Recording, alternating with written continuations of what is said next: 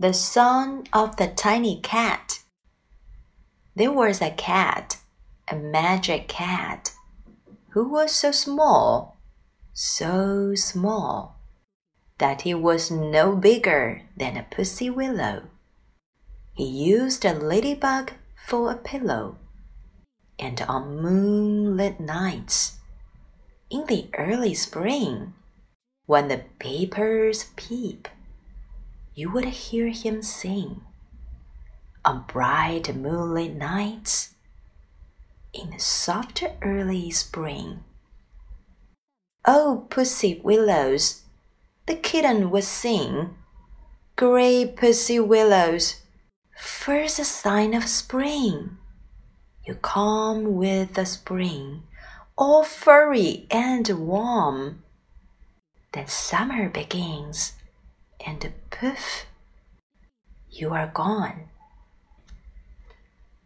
Oh, pussy willows, the kitten would purr. Magic flowers, all covered with fur. Now you are here, then you disappear.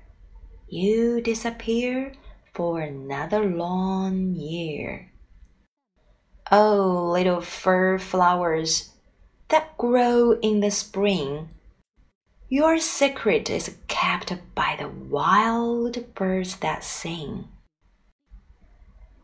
Till spring comes again, you will return. Once spring comes again, then you will return.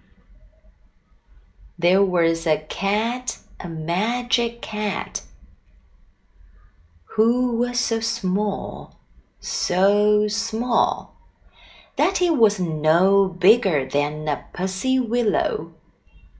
He used a ladybug for a pillow, and on moonlit nights, in the early spring, when the peepers peep, you would hear him sing on bright moonlit nights in the soft early spring.